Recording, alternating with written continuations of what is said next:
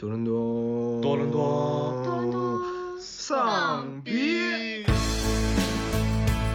其实这个剧不是在讲所谓的东亚文化，我认为它其实讲的是就是一个层面上的迷失的这。个世间对长子他其实是有一定要求的，就是他要求长子必须要成功。他妈妈从来就不是一个 mommy mom，然后他一直都渴望有一个 mommy mom，就是那种白人的所谓就说 Oh my God, you look so pretty 平。时说的那种白人的那样的家庭，我觉得这是一种幻觉。Hello，大家好，欢迎大家收听新的一期多伦多丧逼，我是 Josh。我是 Amber，我是阿花，我是老王，对，然后不知道大家有没有这个路怒的经历？然后今天我们想要聊的这个剧，其实就跟这个路怒有关，叫做《怒呛人生》还是《怒呛人生》吧，《怒呛人生》，然后英文名叫 Beef。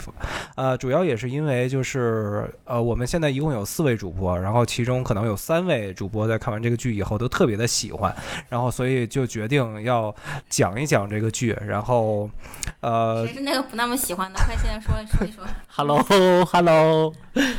对，然后这个剧是是怎样？谁可以那个谁是最近刚看完的，可以介绍一下这个剧情。算了吧，就是对最近刚看完的是对这个剧唾之以鼻的一个人，那就我我我我大概说一下吧。其实这个剧情很简单，其实一句话就可以概括了，就是由两个男主跟女主因为路怒而产生的一段呃很奇妙的经历，然后同时因为这个怒怒产生的冲突，然后同时又因为这个冲突引发了一系列的蝴蝶效应，然后最后引最后导致了一个非常严重的后果。其实这个剧本身就可以归纳成这么一个简单的事件，但是因为看完这个剧以后，就觉得这个剧本身也，我个人认为啊，就无论是从这个故事线上，或者它的这个编编剧上来说，这个剧都很引人入胜。然后，但是同时，我觉得这个剧更难能可贵的是，在看完这个剧以后，其实我会有很多引申的这种思考，有很多引申的，无论是关于这种二代移民呐、然后还是关于这种。八零后的一些，无论是孤独啊，还是这种虚无感呀，还是包括一些，呃，有关于东亚的家庭或者东亚的价值观的一些讨论，我我认为都是值得去聊一聊的这么这么一个样子，呃。然后可能在讨论这个剧之前，我先问你们一个问题吧，就是对于你们来说，你们认为如何评价一部剧或者评价一部电影好不好？你们有没有什么准则？嗯，就对我而言的话，就一部剧的好坏，我的评判标标准一定是它的剧情。就是我觉得，不管你的就是这部剧的画面如何，然后你的表演如何，它的剧本是最重要的。嗯，嗯，我再补充一个点，我我觉得除了剧情以外，还有一个是它的话题度，就是有一些好的剧，你在看完之后的半个月或者一个月的时间以内，你还是会不停的在想起它，就你你不管在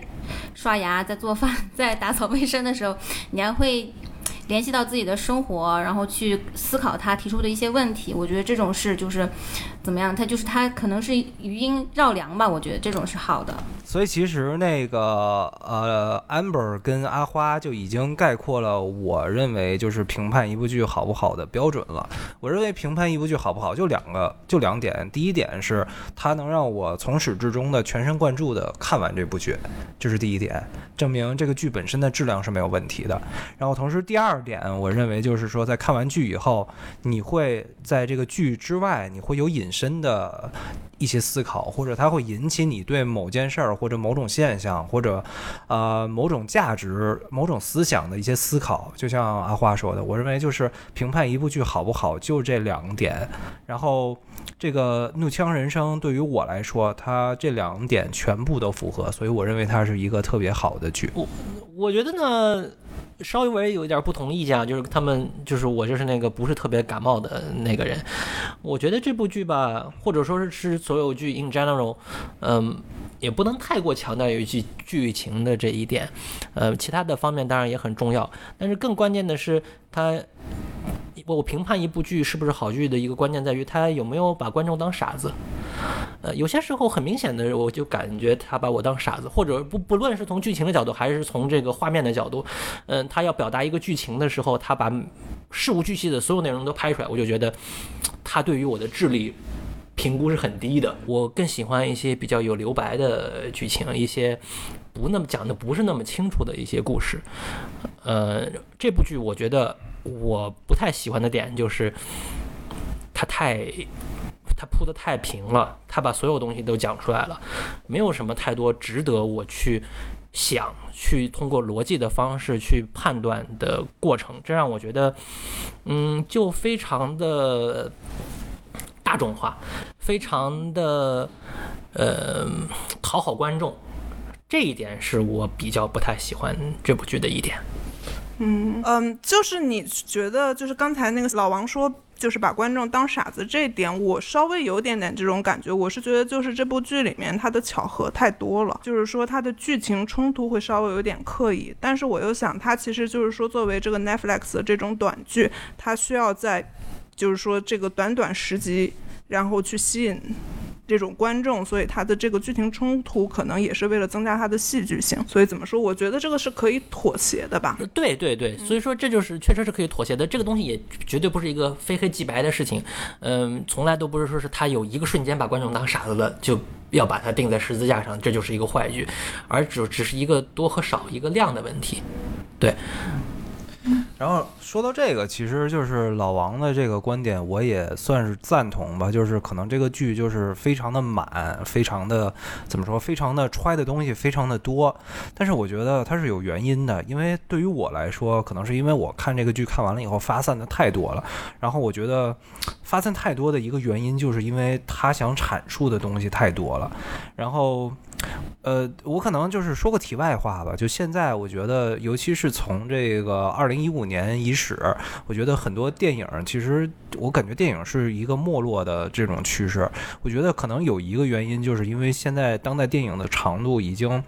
无法的去全面的讨论清楚一个当代文化的这种现象了。这是我个人的一个看法。那么现在这奈飞的这部剧，就其实也也有也面临了这么一个问题：我如何在短短十集。然后每集可能三四十分钟的这么一个剧里，去把这种所谓的，无论是二代移民呐，或者很多很多，无论是族裔呀，还是无论是这种有钱人、中产跟那个平民的这种冲突，如何都概括在这十集里去讨论，我觉得这个也可能是就是为什么这个剧揣的这么满的一个原因吧。对，我觉得这个其实就是一体两面的，就是你觉得呢？你可能是觉得这个它的好。就好在他点了这么多题，那从我的观点讲，就是我就觉得他点的题太多，显得太满，而这就是不是那么好的，因为它点的太满，它元素元素太多，那么分到各个元素上就不够深入，而且就像你说的，总共只有十集，要有这么多元素，十集又有点少。对，但是我也说啊，我虽然说不太喜欢，我还看我还给了四星呢，所以说也没有那么不喜欢了，只不过就是很多人吹的太高了，我有点逆反心理。对，所以我感觉就老王看这个 Beef 的感觉，就好像我看重启人生的感觉是一样的。就虽然说重启人生，我在上一期里边也就是桑炮的喷了一喷吧，但是我觉得我也是给了四星的，对吧？呃。那咱们这么着吧，咱们就先由繁入简吧。就因为这个，咱们共同的都同意这个剧里塞的东西太多了。那咱们就稍微把这个剧精简一下，就是。你们有没有什么对这个剧里印象特别深的桥段，或者印象特别深的剧情？咱们可能先先先讲一些这这些比较你们认为比较印象深刻的剧情，然后再从这些呃印象深刻的剧情去发散一些我们自己的想法跟思考吧。呃，那我先来说一个吧。我印象比较深刻的就是男主 Danny，嗯，他在遭受了一波又一波连续的打击之后，他呃来到一个韩国人的教堂，然后他听到里面的唱。是，就是他，大家在那种唱赞歌，然后他在那个环境里面突然就抱头痛哭，然后那个场景，我觉得是，呃，充分的表现了一个长期受到抑郁情绪折磨的人他的一种情绪的突然爆发，以及一个呃二代移民他。整个人生中受到身份焦虑的折磨的这种表现。呃，我听了一一个英文播客，就是他那个主持人和 Steven Young 他的一个对谈，就是他们也聊到这个呃桥段。然后 Steven Young 说，他其实自己作为一个呃四岁移民到美国的二代移民，他其实也有过相似的经历，就是他曾经也去过一个呃韩国人教堂。然后他在去之前就自己就是他觉得自己身上身上有很多问题，就是他总是陷于对自己的那种怀疑呀、不确定啊，就就各种呃不自信啊、困扰啊。然后他进入到教堂之后，听到大家在唱歌，然后他突然意识到，就是没有人在关注自己，大家只是在关注一种就是。就大家都是在一种向上的关注，就是自己与与耶稣的之间的一种沟通，所以他在那一个瞬间，他突然意识到自己的问题不再是那么的重要，呃，就是一种突然的释怀吧。就这个场景对我来说还印象挺深刻的。对我而言的话，就印象比较深的桥段应该是就是那个男主丹尼把他弟弟的录取通知书、大学录取通知书给扔了。嗯，我是觉得就是说。就是他的这个动机吧，然后我可能觉得他有两点，第一点应该就是说，他之前有说过他不想离开他的弟弟，所以就就是他他这样子的话，他就可以把他弟弟留在跟他一起，而且就是作为一个东亚的一个长子，他其实就是会有很多的压力，因为就是说这个世间对长子他其实是有一定要求的，就是他要求长子必须要成功。然后必须要做的比自己的这个兄弟姐妹要好，所以我觉得对于丹尼来说，然后他看到弟弟，然后就是 就考取了大学，他自己还就是做蓝领的工作，原地踏步，他应该会有一种就是这种失落感，然后包括加上就是可能会有一种嫉妒的心理，然后就这点其实还就是我印象还蛮深刻的。这一点其实我我也觉得。这个部分就是表现的还挺好的，因为他还有插入了一段他们小时候的经历。就是我记得，呃，丹尼他在小时候他在学校里面是被人霸凌的，然后等到他自己的弟弟能够上小学之后，他就他就在床上就在呃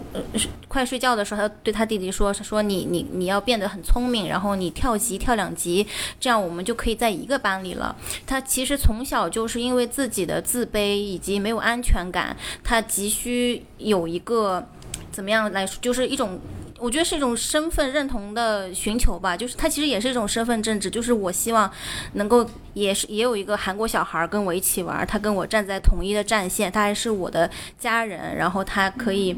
就是跟我享有同样的，他享有同样的背景，然后我让我们可以去一起面对这个白人的世界。然后我觉得这个其实是一个。我可能稍微引申一下吧，我觉得这个是一个特别有意思的一个切入点，就是因为我在看这个剧情的时候，无论是刚才这个呃阿花说的这个教堂失声痛哭的片段，然后或者是啊 amber 说的这个他不希望他弟弟过得好的这个故呃剧情，其实对于我来说，我嗯怎么说呢？引申一下，我我想到的一个就是，它其实体现了一个这种。呃，人与人之间的相处失去了、丧失了标准的这么这么一个感觉。我认为它就是一个，呃，我在看完这个剧以后，就是最大的一个想法，它不是体，其实这个剧不是在讲所谓的东亚文化，不是在讲所谓的东亚家庭。我认为回归人，我认为它其实讲的是就是一个就是人的层面上的迷失的这么一个感觉，然后。这种人的迷失的感觉是最容易发生在呃文化冲突极大的环境里，which is 呃 North American，就或者在这里边就是美国。我认为就是我个人的一点想法，就是因为大家都知道文化是会互相影响的，所有的文化都是呃怎么说呢，在不停的互相影响、互相融合。然后，但是以前这种文化的融合只发生在特定的区域，但是现在更多的在北美这片大土地上的话，是全世界的文化都聚集在这片土地，因为它有各种移民呐、各色人等。然后，无论是一代移民或者二代移民，他就相当于把全世界的各种文化的复复杂性都带到了这片土地上，进行再度的融合。这个是我在看这个剧的时候最大的一个观感。然后我认为，我把这个东西称称为就是。它是一种有有后现代性的，呃，怎么说呢？文化上的融合吧。我认为，而而而同时呢，就是因为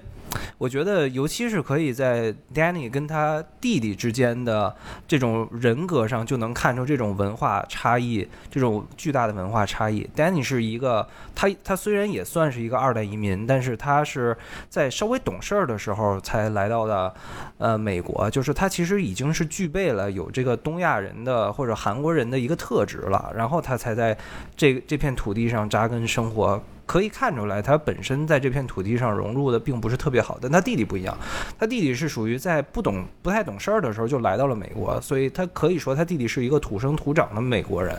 那在这块儿就就能看出来，他们是在一个环境下长大的，但就因为这点小小的差异，导致兄弟两个人在待人处事方面完全不一样。我认为这个是一个特别有意思的、可以深究的一个事儿。然后。我我我我不知道你们会怎么想，反正对于我来说，我就认为各地区的文化已经还很复杂了，那现在又加上了这么一个全世界范围内的文化融合，所以这种冲突性跟复杂性就更加突出了。然后我觉得这个是在这个可能在这个剧背后值得去讨论的一个东西吧。其实周哥说的这个吧，我不是特别同意啊，也不能说完全不同意。我我同意这个现象的存在，就是是这个文化融合的存在。但是我是觉得这部剧的表现吧，并不是特别的好。我看很多评论啊，很多豆瓣上的长评也好，短评也好，都在说啊，东亚人如何如何啊，东亚文化，哎呀，什么东亚人，我觉得。没有这个感觉，嗯，甚至我也不觉得有特别多的移民的这个成分在里面，移民一二代的这个成分，我觉得韩国人那一线就是 Danny 那条线是有的，那个 Amy 那条线就是把它换成一个白人，没有任何问题，没有任何问题，所以说我不太懂为什么，嗯，大家都在说这个东东亚文化啊困境家庭原生家庭，我我不特别能理解，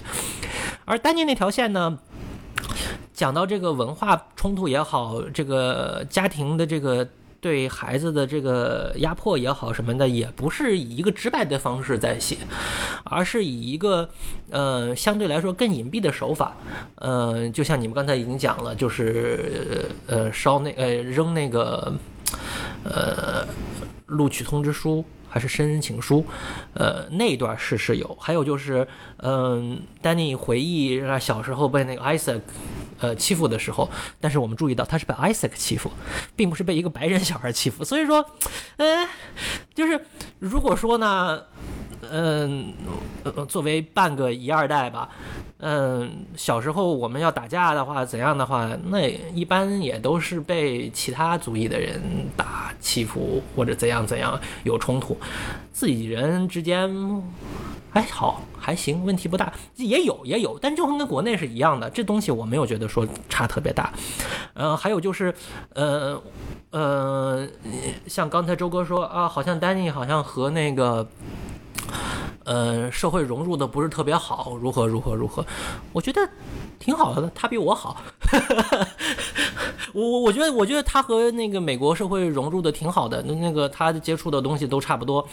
嗯，他的语言也好，他的这个说话的方式也好，都还挺土生土长。他有点像那个谁，嗯，也是脱口秀的演员，那个欧阳什么什么那个中国人。就是说，就是他是融入的很好的，他打篮球，他呃听 rap，呃他听 rap，然后他能够用正常的那些俚语去和嗯白人也好，其他人交流，呃像那个 Isaac 他的那个表哥融入就就更好了，他还有小弟呢，他还有白人小弟呢，对不对？嗯，他还和其他族裔一起搞犯罪活动呢，这这就很。很普通的，也不是说很普通吧，就是融入的很好的二代啊。如果我们去回忆的话，如果我们去看的话，真正那些融入不好的二代是什么样子的？是第二代，然后还在唐人街里面，呃，在唐人街的超市打工，然后也没怎么上学啊，是那样的才是。那当然了，或许那样子的人现在少了，嗯，或许说是那样的故事不太值得讲，呃，但是我是觉得，就是这一部剧呢，在文化的冲突上呢。我承认它有很多文化冲突点，但是我不觉得就是是一个一二代和这个社会的融入的这么一个冲突，就是丹尼就已经是有一点点冲突在里面的了。那像 Amy 的话，像那个哈鲁的话，啊不不不不是哈鲁是那个父亲，那个 George 的话，那就属于简直就是白人了。你把他换成一个白人，就不影响任何剧情。关于刚才老王说的，就是这个融入的问题，我觉得丹尼的问题，他不是融入的问题，他是因为他是没有脱离东亚的这种原生的家庭，东亚的这种文化对他就是带来的这种影响。就他跟他弟弟最大的区别，其实就是说他弟弟其实没有太受到这种东亚的这种家庭为重的这种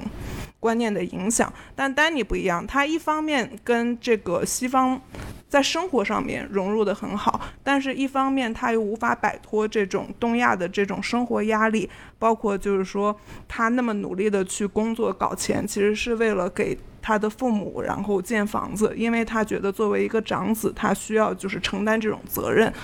所以我我觉得其实就是说这部剧其实表达其实最多的不是融入的问题，是这种东亚原生家庭影响的问题，包括艾莉也是。就是说，她的这种父亲，然后跟母亲，然后算是这个一代移民，就他们对 Amy 的这种，就是说这种呃 conditional love。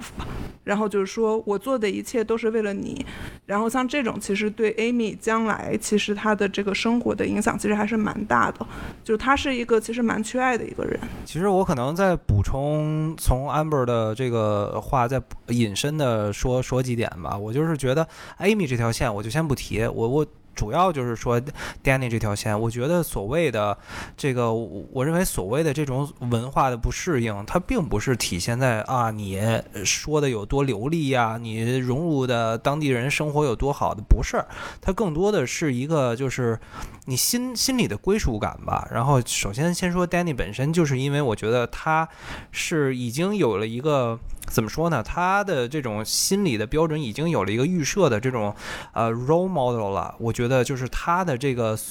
心理的这个 norm 就已经不是一个就是所谓的这种 American 的这种感觉了，而是他其实是在思考问题的时候，他首先带入自己的角色就是一个韩国人，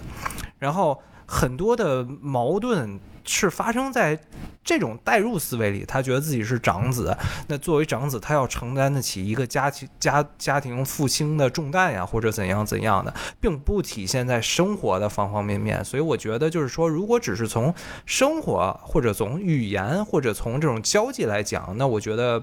有点太片面了，然后再说他表表哥这点，我要承认，就是在这个剧里，他表哥的角色只是一个工具性的角色，我们对他本身的人格或者对他本身的人性，我们不知道的，他只是起到了一个衔接剧情的作用，所以其实对他表哥本身刻画是不多的。我唯一有印象的只有一点，就是他表哥每每在提到。时候就说：“哎呀，我就在那个反抗的那个照片的旁边。如果他只要是多往右挪了一点，我就是英雄。”我觉得，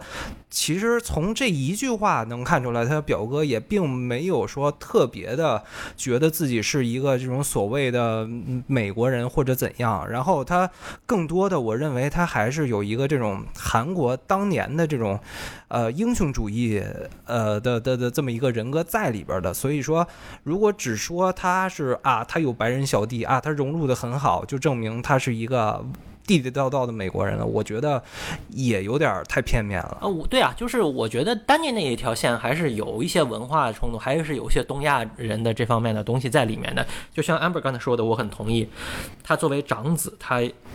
自觉的有这个责任去。为父母有一个更好的生活，这就是非常明显的一个亚洲人的这个东亚人的一个行为。但是就差不多就这样了，就是其他的我没有觉得特别的明显，就包括 Amy 的父母那个 unconditional love，我觉得这个太 general 了。嗯，他的那个他回家和父母的那一段。太脸谱化了，脸谱化到我就觉得这就属于。是不是 Amy 自己？是不是那阿里王他自己不愿意去写他自己真实的生活经历，所以说就用了一个特别脸谱化的方式去写那一段。我知道他想表达的意思，但是他的表达方式实在是太脸谱化了。呃，我补充一下，就是呃，Amy 他关于 unconditional love 他的这个提问，让我觉得就是。这给他身上增添了非常浓重的东亚的价值观色彩。他这个回家的这一个桥段，其实让我想到了，就是呃那个动画，就是《万神殿》里面，他其实那个家庭里面也也有过这种类似的，就是父母对孩子的这种打压。嗯，我觉得他之所以能够让我们觉得这么脸谱化，因为他在呃东亚人的笔下。反复的出现，因为这是一种真的是非常普遍的。就比如说，Amy 她去跟她的呃心理咨询师说：“你觉得世界上有无条件的爱吗？”就是说这个问题你很难从一个你就是比如说这个剧里面真正细化的角色，像 George 或者 Paul，你很难想象这个问题会从他们两个人的嘴里说出，因为他们就不会去思考这个问题。但是像我觉得任何一个，就或者说是大部分的东亚。出身的，呃，艺术创作者，他其实，在他们的作品里面，都会非常普遍的去讨论这个问题。嗯，我可以举一个例子，就是去年开始爆火的一本书，叫做《Crying H Mart》，它其实是讲，也是讲一个二代。她不是移民了，她她是一个韩裔的，就是韩裔的呃女性，她的一个经历。她妈妈是韩国人，然后她爸爸是美国人，然后她就在想讲到她妈妈从来从小就不是一个 mommy mom，然后她一直都渴望有一个 mommy mom。什么叫 mommy mom？就是那种白人的所谓，就说 Oh my God, you look so pretty 啊，I'm so proud of you，就是啊你真棒，你真厉害，就是这种这种。白人的妈妈就是是这个作者，他一直都非常渴望的，但是他他自己的妈妈并不是这样的，他妈妈会会对他大喊大叫，会会把他当做自己的私有财产一样去看护。他说，比如说他有一次爬树不小心从树上摔下来，然后摔的就是头破血流的，然后他妈妈第一个反应就是对他狂骂不止，就是说我不是早就告诉你就不要去爬爬树了吗？你怎么把自己搞成这个样子？然后然后。我觉得这个就是对于我们来说，就是就很能 relate，就是 totally relate，就是这个就是非常，它不是一个脸谱化的画面，它就是一定会存，一定会发生的。然后包括嗯，那个 Crying H m a r 里面，他那个作者他说另外一件事，就是说他妈妈对他有一个忠告，就是说让他在任何的呃恋爱关系中，或者说任何的人际关系中都。Save ten percent for yourself，就是你不要全心全意的付出，你一定要给自己留百分之十。它其实这就是一种 conditional love，就是说你你的你给出的真心是好的，但是你的这个真心它有一个前提条件是筛选和评估，就是你一旦你觉得你你的你你们两人之间的资源置换不再平等的时候，你一定要一定要收回，就是你不能。不能吃亏，这就是东亚人的价值观，就是他们在人际关系中，他就是这样的。对，然后说到这个，我就是可能再加一点吧，就是刚才既然已经说到 Amy 了，呃，就是 Amy 回去看父母的那个戏，然后我记得。其他的就是你无论说哦换成蜥蜴啊，还是换成其他少数族族裔都可以，但是我觉得有一句话就是换成其他族裔是不行的，就是我记得是 Amy 跟他爸说，我还我还我已经在帮你们付房贷了，你还能怎么着？就是我觉得这个东西是在其他的族裔里都不 apply 的，就是说这种所谓养儿防老的这种 mindset，我觉得它是更多的是一个东亚人才特有的这么一个东西，就是说。其他族裔的人，我觉得不会有说哦，我我我养这个女儿，我养这个儿子，等他成功了，他就要负责我的养老，他就要帮我付房贷。所以我觉得就是有的时候这个剧吧，就是无论你说他塞的东西多不多与否，但他确实有很多小细节做得很好。从这一个小细节，就一句话就体现出了一个东亚家庭的苦处，以及怎么说呢，这种不堪吧，或者这种割裂，就是父母之间，呃。都希望对方成功，但是同时这是一种扭曲的，呃，希望对方成功的这么一一个感觉吧。呃，我想说一个可能和大家不太一样的观点。嗯、我觉得所谓的就像不论是阿花刚才说的那种 mommy mom，还是像我们平时说的那种，呃啊白人的那样的家庭，我觉得这是一种幻觉。我觉得并不存在，就是它并不广泛存在，并不存在一种，甚至在美国并不存在一种普遍的文化，呃，在这种家庭文化之中，母亲或者父亲对于自己的子女永远都是夸赞的态度，或者说永远都是以鼓励的方式去教育的。呃，就我所知，就我所看到的，还有我所了解到的很多呃家庭，我最近经常上 Reddit 看他们讲那个 relationship advice，呃呃，或者是看那些那个呃 Am I 呃那个什么呃我我我是个傻逼吗？那个那个板块，我觉得他们的家庭也有他们各自各自的问题，嗯、这种鼓励式的教育，这种纯粹的鼓励式的教育，爱的教育，多多少少是一种幻觉，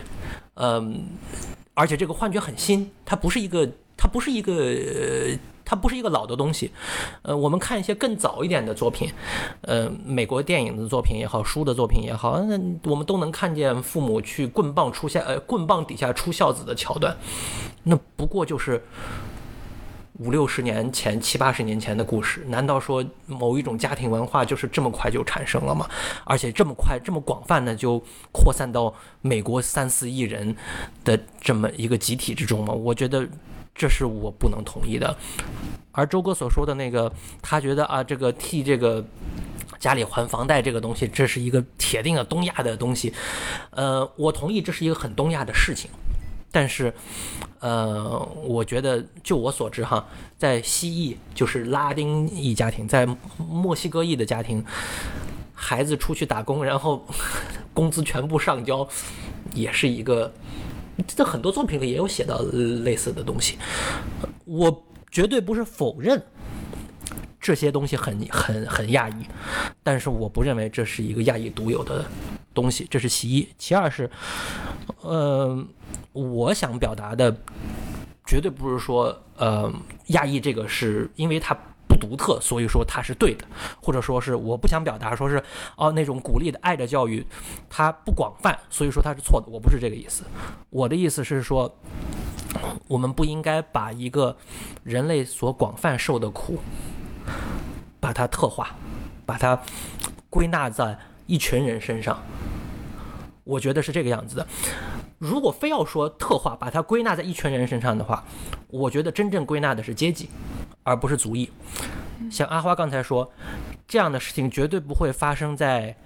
Paul 身上，或者发生在 George 身上。我觉得 Paul 我且不说，绝对不会发生在 George 身上。George 那个角色就是一个首首先我们都不用说就可以看出来，他非常白，他是一个长着日本人脸的白人。其次，他的家庭就是那种，呃，就是那种日本的有点癫狂那个艺术家那种家庭出 出出来的孩子，就很中产阶级。就是他他关他们家庭关键为什么能养出 George 这样的人，不是因为他们是白人，他们首先不是，也不是因为他们是白化的日本人，我不是认同。我认为他们是因为他们有钱，因为他们的 mindset 就是富人，就是中产阶级的 mindset，所以才有爱的教育。我觉得真正要说到说到这种不同点，我觉得还是阶级上的不同，而不是这个呃族裔和文化上的不同。当然了，这东西是相辅相成的。那中国人以前。东亚人、中国人穷得多，那么穷穷人当然有穷穷人的 mindset，对不对？那么就是多了的话，那当然就更偏向这种。我我我觉这这不这不是我想否认的，我只是觉得，如果真的是在这里有区别的话，我觉得足以要为阶级让路，阶级的差别是更大的差别。嗯就是我想补充一下刚才老王说的那些，就是我同意在这部剧里面，阶级战的作用其实是比较大。但是我觉得就是说对这种小孩的棍棒教育或者是这种鼓励教育，其实更多的是在于这个父母他们自己是怎么想的。就是说我有见过，其实，在比较就是贫困的家庭里面，就是相对来说的低阶级，然后里面对小孩子也是非常溺爱，然后就是什么他都鼓励他。但是同样就是在一些比较高阶层的家里面，他有一些也对小孩的是异常严厉，就是要求非常高。所以我觉得就是说，嗯，这个不管是族裔还是阶级，都不能就是。完全就是说来决定，就是说对小孩的这种教育方式。嗯，我同意刚刚老王说的，就是他其实更大的影响因素是来自于阶级，而不是说他们的族裔。但是在这一部剧的设定里面，正是因为他们的父母是从呃东亚移民到美国的一代移民，所以他们会面临着比其他生活在东亚的东亚家庭更大的经济压力、社会压力，所以他们才会导致他们的孩子对于。是否能够得到爱？是否我需要付出？是否我需要有所回报？他们的这种对于身份认同的一种执着。而且我觉得还有一点啊，就是首先就是在讨论这些所谓的例外或者意外 expectation，呃，之余，我们是不是应该先？回到这部剧想一下，戏剧的目的就是要建立一个 norm 呀，就是所有的角色都一定是要有一个有一个人设的，这才是剧嘛。就是我们我们无法去。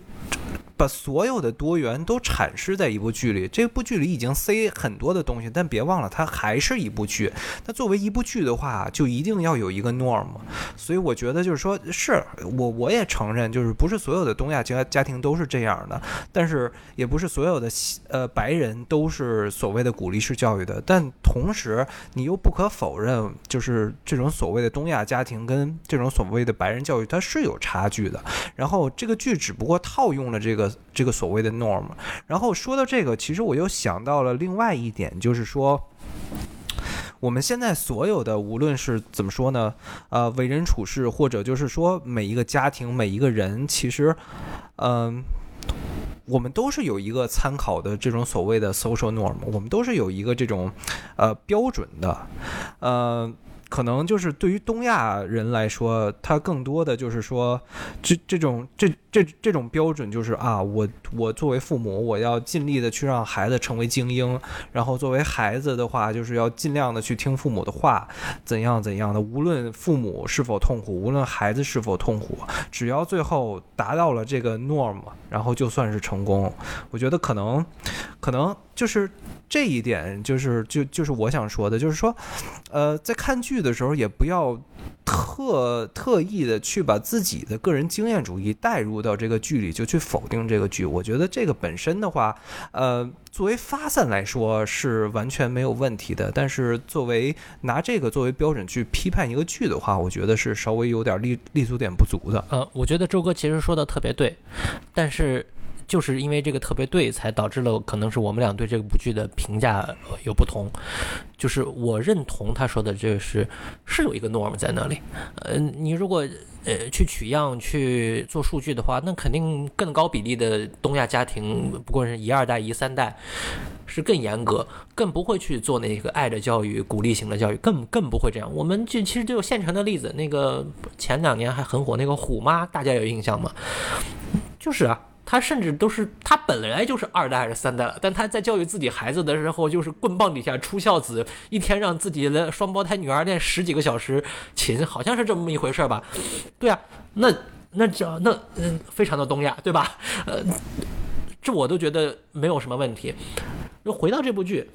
问题就在于什么？就是我对这部剧的一个问题就在于什么呢？他并没有琢磨于此，他默认你认为他们的家庭一定是这个样子的。然后让你根据这个来去想，哦，是因为他们的家庭导致他们的性格搞导致他们的际遇，我觉得这就是一个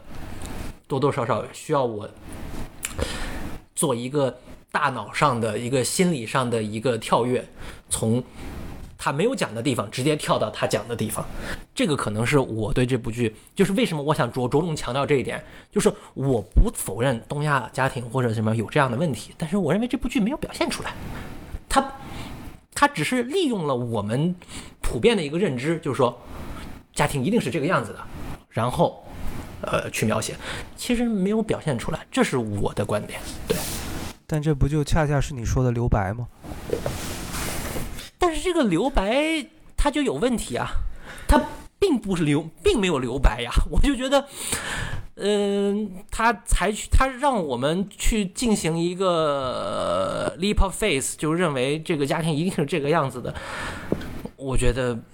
嗯，不能称之为留白啊。尤其是很，这可能就是我的逆反心理。我之前说我逆反心理，就是，嗯，看很多评论，言必称东亚困境什么的，我觉得他的表现力不够，他没有表现很多这个，他没有表现很多这个，他让我去，我看到这么多评价，我就觉得。太过，对，所以你对这部剧的批判主要是基于这部剧以外的影评？不是，我对这部剧的批判。我就像就像我说的，就是我给这部剧给了四四四星呢，就是我没有那么多批判，我唯一的批判是，我觉得它的这个太满，它的元素太多，呃，而因呃因为元素太多，所以它讲讲的都不够多，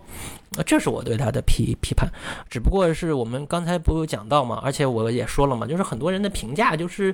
嗯，很多人的评价就是给五星，然后下面说啊，这就是东亚人的困境呀，我觉得说不上。说说不到这个，我给他的四星，并不是因为我觉得他是东亚的困境啊，我我绝绝对不是因为这个。嗯，我在这点上跟老王就是看法有点相同，就是其实是关于那个 conditional love 这个东西，就是我觉得这部剧好像就是会让人有一种感觉，就是说这种呃 unconditional love 就是在东亚文化中，然后才不会存在。然后，但其实我觉得，就是说，你要细讲的话，其实世界上，我认为没有 unconditional love。就是说，你作为一个人，你爱上另一个人，一定是有原因的。所以，就是说我其实就是当时我对这部剧，我是稍微有点不满意的一点，就是说，我觉得就是他把这个 taking so seriously，就我觉得他。没有必要去是深想这个东西，因为其实你一深想的话，你就会知道这个这个问题是没有意义的。你包括像父母，因为我后面我也看一些影评，就很多他就说东亚的家长对自己的孩子的爱都是有条件的，然后就是需要孩子怎么怎么样才会爱。但是其实你想，不管哪一个国家的父母，他对孩子的爱的条件其实都是有条件的。就我爱你，因为你是我的孩子，这何尝不是一种条件呢？对呀。这其实也就是我想表达的一个意思之一，嗯，他把很多东西特化了，或者说很多观众把他这想表达的一些东西特化了，把它局限在这是一种东亚人的，或者说是亚洲人，甚至中国人的一个东西。我觉得就像 Amber 说的，unconditional love 这个东西，放之四海皆准，都不存在，都不存在，只不过说是这个 condition 是什么而已。可能不同文化、不同的这个地域、不同的阶级，呃，不同的背景成长会不一样，但是。这个 condition 本身就是永永恒存在的，哪有什么 unconditional 的 love？追寻这个东西，大概都会受伤吧。这点我是完全同意 Amber 跟老王的，就是我在看这部剧的时候，从来不认为这这部剧是在阐述什么文化问题，我一直认为这部剧其实最后阐述的就是一个个人的问题。然后这个个人的话，就就像我刚才说的，就是说你无论是作为家庭，还是无论作为个人的人生，其实我们都是 somehow 是在呃跟随一个 norm 的，但是。我感觉这个剧里的男主 Danny 跟女主 Amy，其实他们是在试图打破这个 norm 的，去试图。对抗这种所谓的，无论是社会体系下的标准，还是这种，呃呃，人生体系下的一个标准。我们现在说了这么多了，我觉得那个这期咱们基本就可以到这儿了。然后下期其实我们想讨论的才是这个剧的核心，这个剧的真正的主题，就是我们认为的这种所谓的，就是《怒呛人生》里边，然后八零后的这种无法抹去的孤独感与呃虚无感。那么非常感谢大家的收听，然后我们下期再见，拜拜，拜拜。